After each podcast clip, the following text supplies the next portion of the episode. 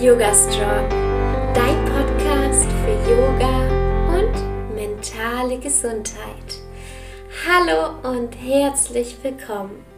Ich bin Alexa Katharina und ich unterstütze Menschen dabei, Yoga in ihr Leben zu integrieren und nachhaltig an ihrer mentalen und körperlichen Gesundheit zu arbeiten.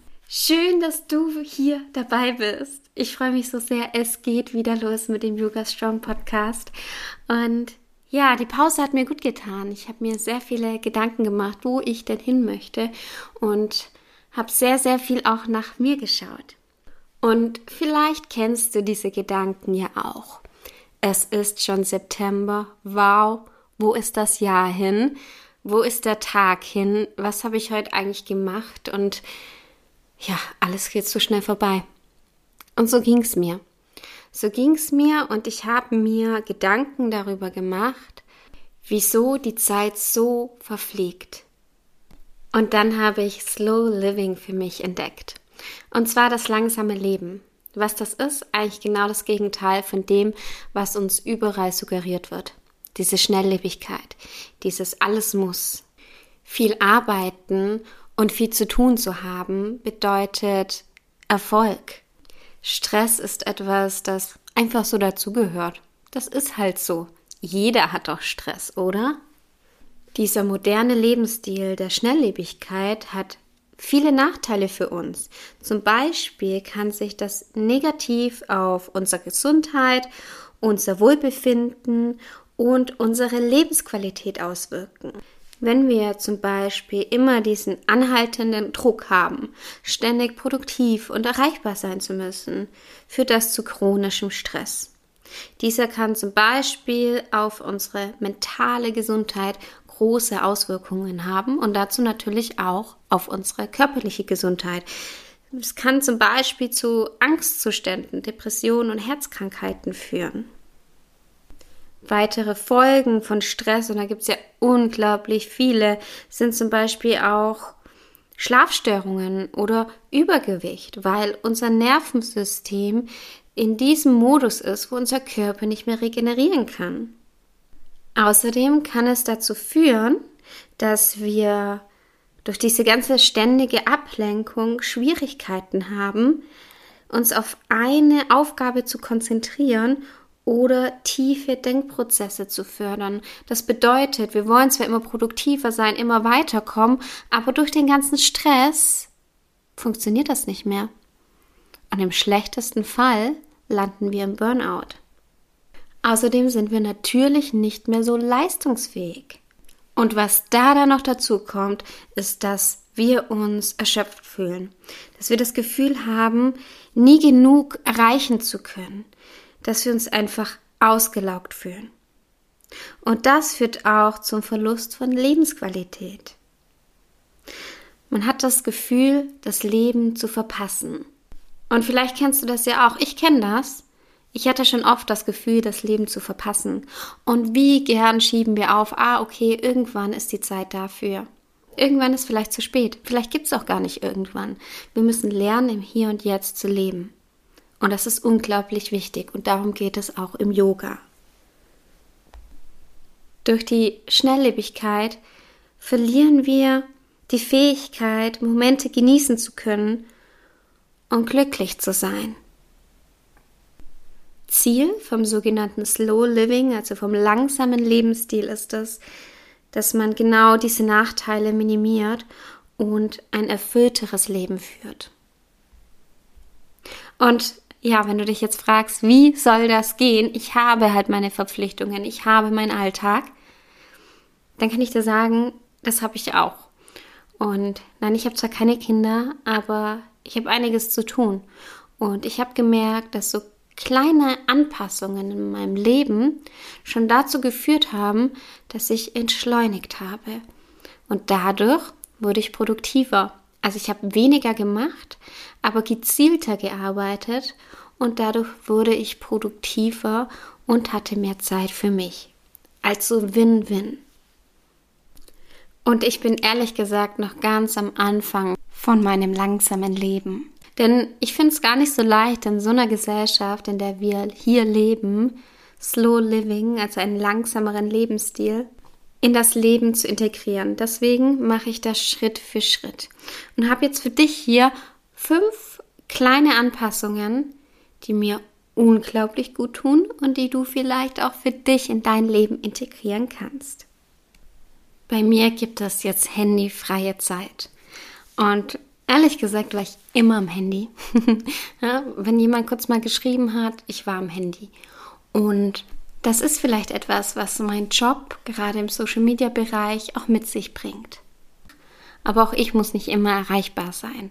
Und ich habe gemerkt, mir wurde es so zu viel, dass ich jetzt hunderte von Nachrichten offen habe und einfach, ja, wenn ich daran gearbeitet habe, gar nicht so richtig vorangekommen bin. Und das bringt weder den Menschen, die mir schreiben, was, noch mir selbst. Deswegen habe ich handyfreie Zeiten.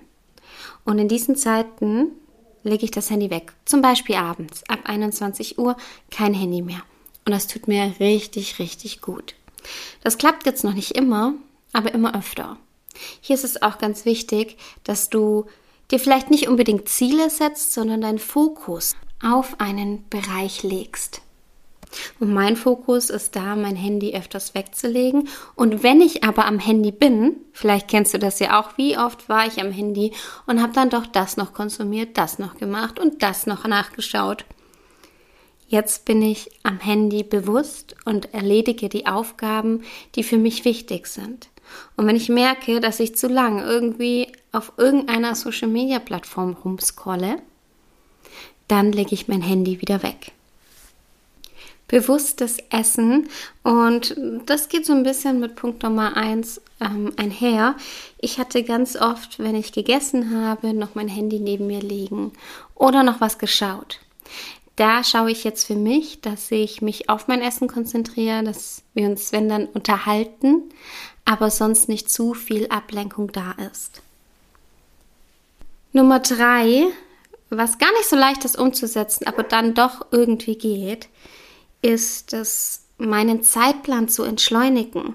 Das bedeutet, ich reduziere meine Verpflichtungen. Und vielleicht sagst du jetzt, ah, okay, aber ich habe so viel zu tun und ich muss und ich muss. Dann setz Prioritäten. Ich setze gerade sehr stark Prioritäten, wie ich meine Zeit einsetze, für was ich und vor allem für wen ich meine Zeit einsetze.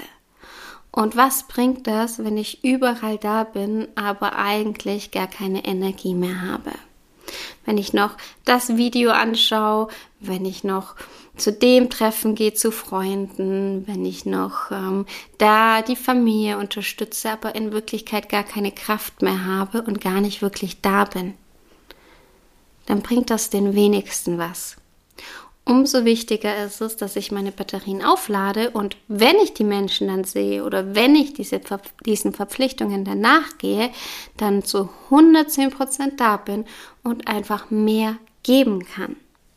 Nummer vier, was ich liebe, ich konnte jetzt ja gar nicht so viel Asana-Praxis auf der Matte machen und habe wieder mehr die Meditation in mein Leben gerufen.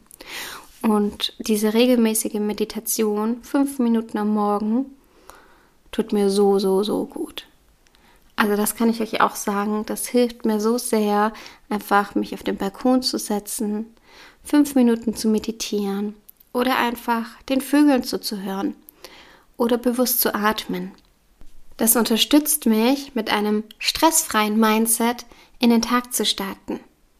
Da ist jetzt natürlich auch die nächste Frage, wie startest du in den Tag? Wie strukturierst du deinen Tag? Und das ist Nummer fünf. Ich achte darauf, dass ich bestimmte Pausen und Freiräume habe. Das bedeutet, dass wenn ich aufstehe, dass ich nicht gleich in den nächsten Termin rennen muss, sondern dass ich gucken kann, okay, dann stehe ich lieber ein bisschen eher auf und schaue, dass ich noch kurz fünf Minuten für mich habe. Oder dass ich genug Zeit im Bad habe. Oder mir noch was Anständiges zum Essen machen kann. Und genauso ist es am Abend. Ich schaue sehr nach mir und setze da Grenzen, nehme die Zeit vielleicht woanders weg, aber ich merke, dass es mir unheimlich gut tut. Und diese Zeitfenster nehmen schon ganz viel Stress von mir. Und jetzt habe ich noch einen Tipp, das ist 5 plus 1. Ähm, Ich hoffe, das ist in Ordnung. Aber das war für mich auch sehr, sehr wichtig. Meine Umgebung. Vielleicht kennst du das. Also wenn bei mir alles voll ist, unordentlich ist, dann kann ich nicht richtig abschalten. Ich bekomme richtig Stress. Und in der Wohnung, also wir haben hier ein Yogazimmer, in dem sitze ich jetzt auch. Wir haben ein Büro, wir haben eine Küche, in der wir auch essen. Und dann haben wir unser privates Zimmer. Und, und das Bad und die Toilette und den Gang. Aber es ist alles so schön schlicht aufgeräumt. Und weil wir hier eben auch Besucher bekommen. Aber unser Schlafzimmer, unser privates Zimmer, habe ich gar nie so wirklich viel Aufmerksamkeit geschenkt.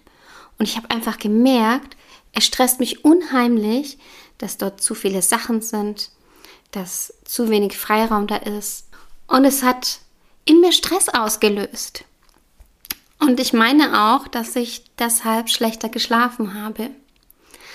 Und dann habe ich vorgestern zu Janik gesagt, ich habe schon länger gesagt, aber dann wirklich richtig ernst, hey, ich möchte das nicht mehr. Ich glaube, das belastet mich zu sehr.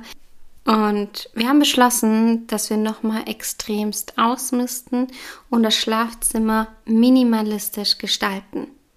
Das bedeutet, meine Umgebung, in der ich bin, immer minimalistischer zu gestalten, damit ich nicht überfordert bin mit den ganzen Dingen, die da eben sind. Wie zum Beispiel, dass ich zu viele Klamotten habe. Wie viele Klamotten hast du in deinem Kleiderschrank, die du schon seit einem Jahr nicht mehr getragen hast?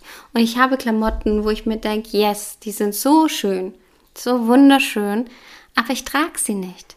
Warum habe ich sie dann noch? Mit jeder Sache, die ich da loslasse, lasse ich gefühlt ein bisschen stresslos. Und irgendwelche alten Dinge, die nicht mehr zu mir passen. Ich bin unheimlich gespannt, wie mein Weg in das langsamere Leben weitergeht. Ich habe auf jeden Fall richtig Lust, mich auf die wichtigen Dinge zu fokussieren und erfolgreich zu sein und trotzdem kein stressvolles Leben zu leben. Ich hoffe, dir hat diese Podcast-Folge gefallen. so schön, dass du mit dabei warst. Die nächste Podcast-Folge kommt in zwei Wochen wieder. Ich habe mich entschlossen, dass ich die Podcast-Folgen alle zwei Wochen mache, um auch hier ein bisschen mehr Zeit für die Vorbereitung der einzelnen Folgen zu haben. Und mein Fokus ist mehr auf Instagram, dass ihr da regelmäßigen Content bekommt. Ja, ich wünsche euch jetzt einen wunderschönen Start in die neue Woche. Bis ganz bald und Namaste.